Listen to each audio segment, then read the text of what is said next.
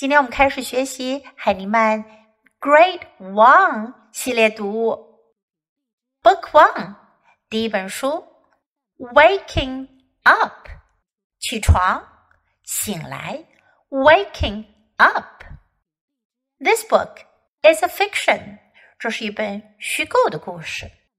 First, listen to the story. Waking up. The rooster wakes up. Cock a doodle doo. The cow wakes up. Moo, moo. The pig wakes up. Oink, oink. The horse wakes up. Neigh, neigh.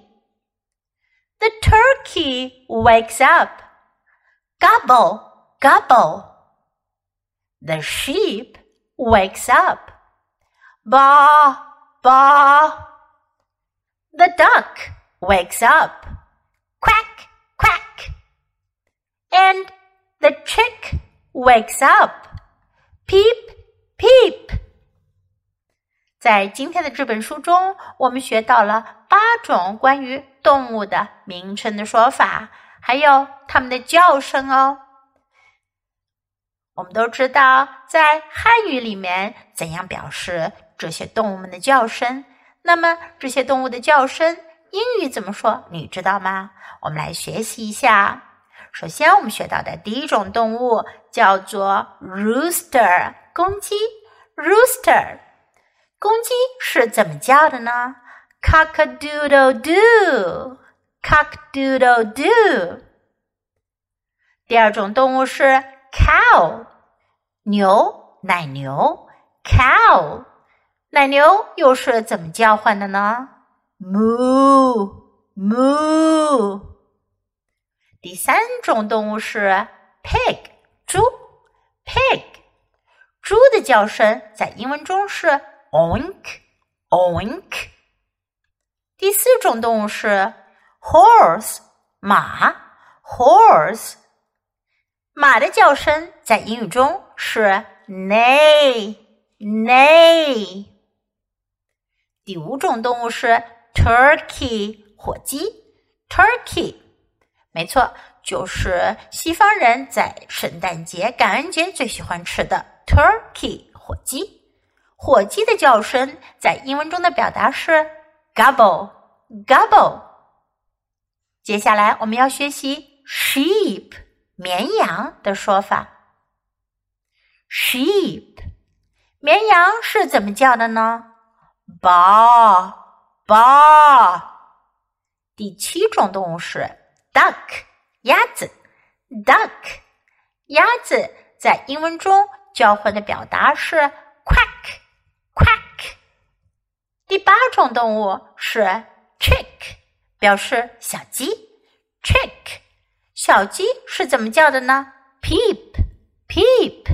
小鸡刚刚从蛋壳中破壳而出，它的叫声很小哦。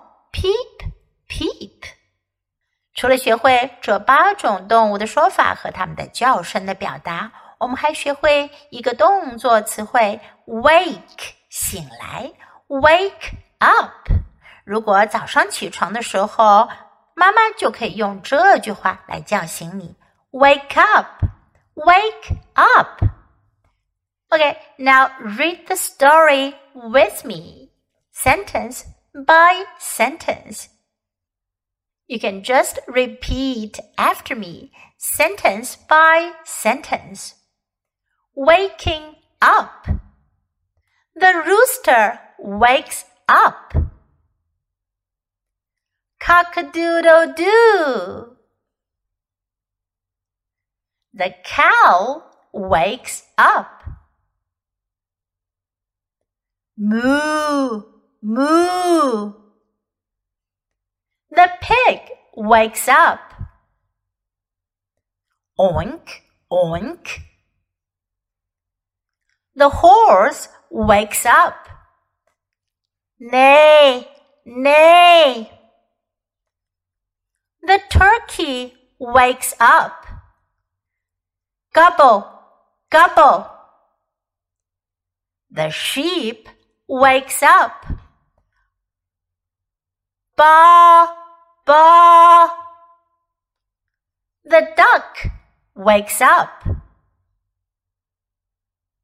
Quack, quack. And the chick wakes up.